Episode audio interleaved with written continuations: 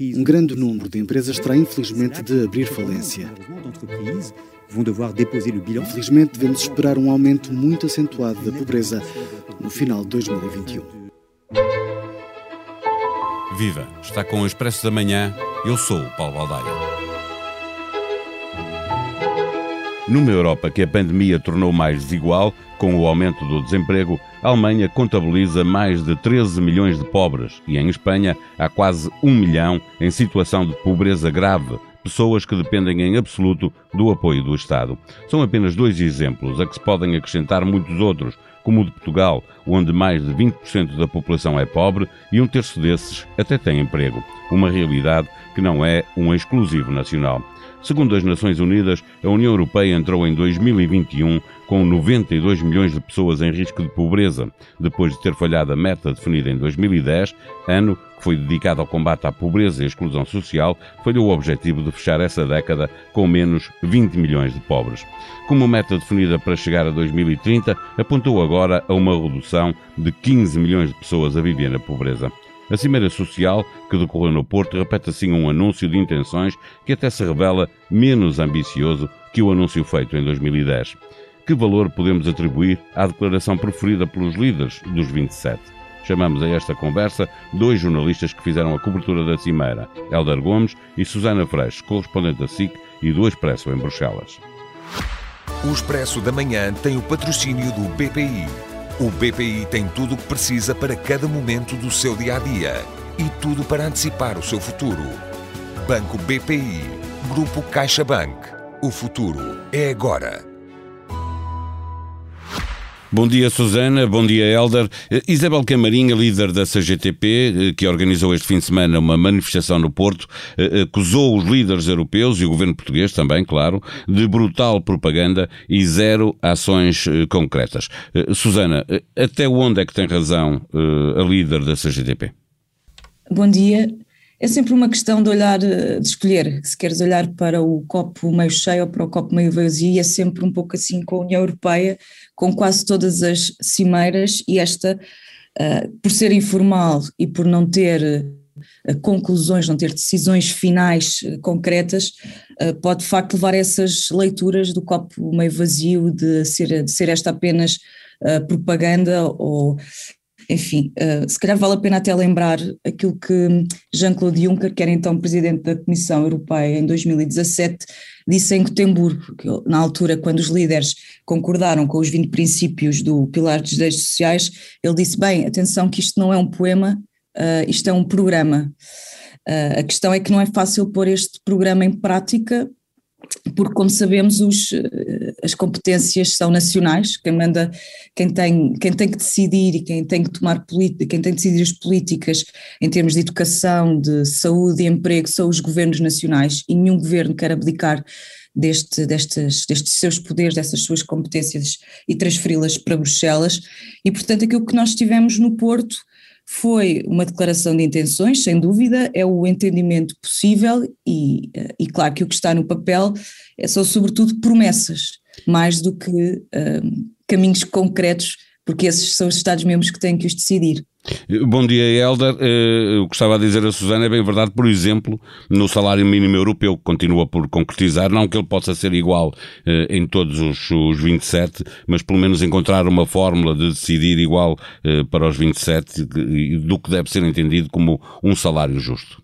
Bom dia. Pois, de facto, na, no sábado, no segundo e último dia da, da Cimeira, quando questionado justamente pela, pela Susana Fresh eh, na conferência de imprensa final sobre, sobre esse ponto, eh, António Costa eh, descreveu as presidências portuguesas do Conselho da União Europeia como algo que já está muito consolidado e alguém que e uma presidência que gosta de poucas declarações proclamatórias e, e, muita ação e muita ação. E, e, e, de facto isso é uma é, é curioso que António Costa se tenha referido dessa forma, poucas declarações proclamatórias, quando ele disse e fez questão de uh, sublinhar que este compromisso do Porto é o mais abrangente e ambicioso alguma vez alcançado uh, uh, na União Europeia. O que sendo verdade, uma vez que mistura, tem até a assinatura das instituições europeias, mas também da, dos parceiros sociais e da, das, dos representantes das associações de empresas, no fundo é um bocadinho proclamatório. E eu acho que a União Europeia, uh, pegando agora nas declarações de Isabel Camarinha, tem, tem, este, tem esta camisa de forças, de facto, porque uh, há uma parte da, da soberania nacional de que os Estados-membros não querem não querem abdicar e, e portanto, Bruxelas não pode imiscuir-se ou não pode impor metas como faz, por exemplo, ao nível uh, mais orçamental e mais de, de, dinheiro e de dívida e de controle de dívida.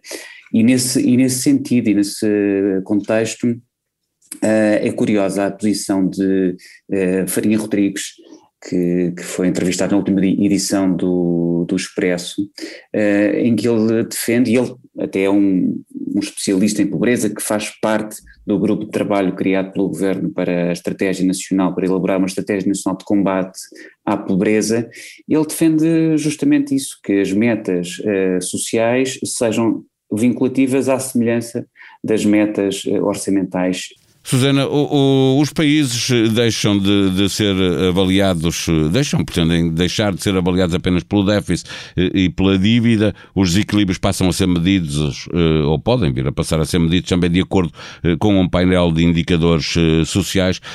Só que não há métricas para essa avaliação e o que se presume é que ninguém será penalizado, uh, ao contrário do que estava, uh, do que sugerem os parceiros sociais, do que sugerem alguns desentendidos uh, no combate à pobreza. Sim, mais uma vez, estas são as, as tais intenções que agora ainda têm que ser concretizadas.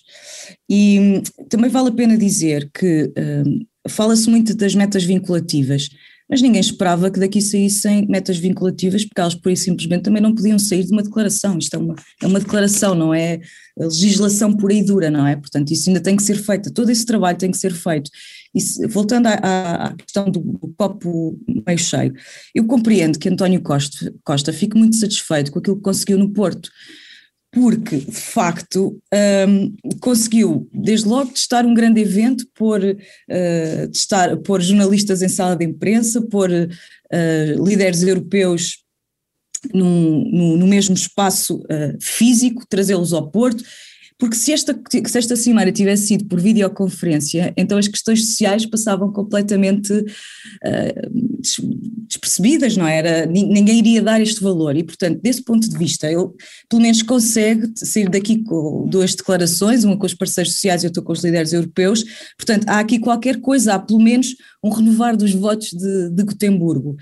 Uh, e se calhar, se me permitires, eu ouvi ao longo da semana várias, uh, vários esboços desta declaração dos líderes. E, e, e o, texto, o texto foi, foi mudando, foi mexendo, e, e, por exemplo, no início da semana, um, a defesa dos salários justos nem sequer estava no papel, foi sendo introduzida e depois no final ficou lá. Portanto, há pequenas coisas que é verdade que se calhar não chegam para quem quer melhores, melhores salários, mas os compromissos estão lá. Agora é preciso é fazer marcação cerrada e continuar a exigir aos governantes que ponham no, que não se esqueçam desta declaração. Susana, deixa-me perguntar a, eh, a, a, ti, pergunto a ti e ao Helder também, mas a questão é da ambição que temos. Uh, obviamente que perante uma pandemia que, uh, com cimeiras que já não se faziam presencialmente, fazê-la uh, é um ganho político, juntar os jornalistas demonstra também essa capacidade de, de, de, organização. A questão é que estamos a falar de uma, de uma, de um, uma matéria social, de uma área geográfica que tem tem mais de 90 milhões de, de pessoas a viver na pobreza eh, e o que percebemos é que há 10 anos se fez uma declaração eh, um compromisso para reduzir eh, o número de pobres em 20 milhões, agora a declaração é para reduzir 15.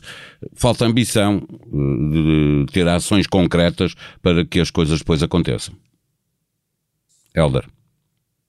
Pois, no compromisso há uma década de 2020, na verdade, Portugal foi dos Estados-membros que até ultrapassou a meta.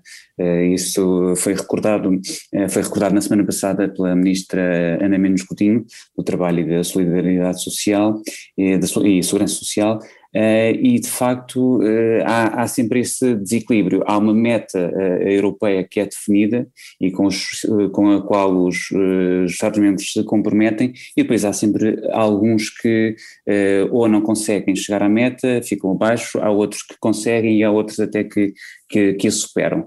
Uh, agora, de facto, tirar 15 milhões uh, de uma situação de pobreza ou exclusão social de um universo de 90 a 100 milhões parece efetivamente uh, curto. Eu acho que no, no caso da, do combate à pobreza e exclusão social, de facto, esta meta não, não, não, não parece que seja justo olhar para ela como muito ambiciosa. Até porque eh, há muitos trabalhadores que vivem eh, na pobreza, como se sabe, não é um exclusivo nacional, não, é, não acontece apenas em Portugal, acontece em muitos países da, eh, da Europa. Susana, tu estavas a referir, já o fizeste mais do que uma vez, que a forma como se pretende atingir estas metas fica ao critério de cada, de cada país.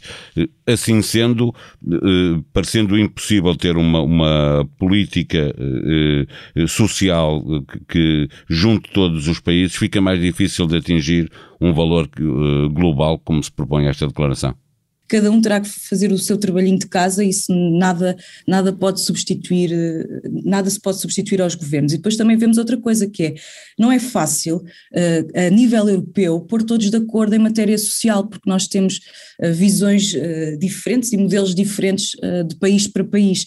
E há pouco falavas do salário mínimo europeu, eu tenho algumas dúvidas a chamar-lhe assim, porque na verdade a ideia é criar vários salários mínimos, não é só criar um salário mínimo europeu essa proposta nós não sabemos quando é que ela vai ver a luz do dia. Pura e simplesmente porque é muito difícil uh, convencer os, uh, os países nórdicos a mudar o seu modelo de, de, negociação salarial e, enfim, eles até têm salários mais altos e o, o, problema e o medo até é que a certa altura esta, esta proposta e, e, esta proposta para, de certa forma, fazer convergir os salários mínimos uh, de todos os países da União Europeia possa até puxar para baixo aqueles que já são altos e, portanto, isso, este, esse é um dos exemplos em como é difícil a nível europeu avançar em conjunto, portanto, tem mesmo que ser os países a, a fazê-lo. Helder, eh, para fecharmos esta conversa, tu no fim de semana eh, na SIC eh, chamavas a atenção, definias esta cimeira, estas declarações como de, boas intenções, ou seja, de boas intenções ficou esta cimeira cheia. sim, acima de tudo porque nós não falámos disso aqui porque não queriam, os uh, 27 Estados-membros não queriam de todo, uh, e as instituições europeias não queriam de todo falar nesta Cimeira Social do Porto da, da, da, questão do levantamento temporário das patentes das vacinas uh, anti-Covid-19. E foi uh, o presidente americano, Joe Biden, que marcou uh, e forçou esse ponto da agenda. quanto ao resto, de facto, são boas intenções, mas é um pouco como diz a Susana, depois há, temos de decantar estas boas intenções a nível nacional e ver como é que os Estados-membros se comportam um, até 2030. Em expresso.pt encontra atualizada a evolução da pandemia em Portugal e no mundo. Centenas de pessoas estão a ser avaliadas pelos serviços de neurologia do Hospital de Santo António, no Porto, no âmbito de um estudo sobre as consequências neurológicas da Covid-19 a longo prazo. E o que já se sabe é que metade dos doentes têm queixas cognitivas após um ano. É uma espécie de long Covid em que também é difícil caminhar ou subir escadas meses depois de ter testado positivo. Os médicos ainda não têm solução.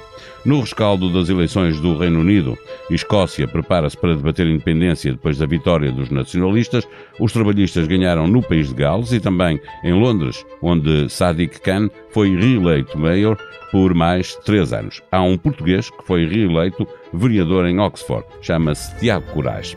Expresso da Manhã é um podcast diário que pode subscrever nas plataformas digitais Apple Podcasts, SoundCloud e Spotify. A produção multimédia deste episódio foi de Ruben Tiago Pereira. Tenham um bom dia, voltamos amanhã. Até lá.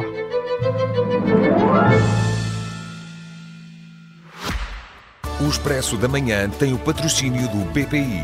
O BPI tem tudo o que precisa para cada momento do seu dia a dia e tudo para antecipar o seu futuro. Banco BPI. Grupo CaixaBank. O futuro é agora.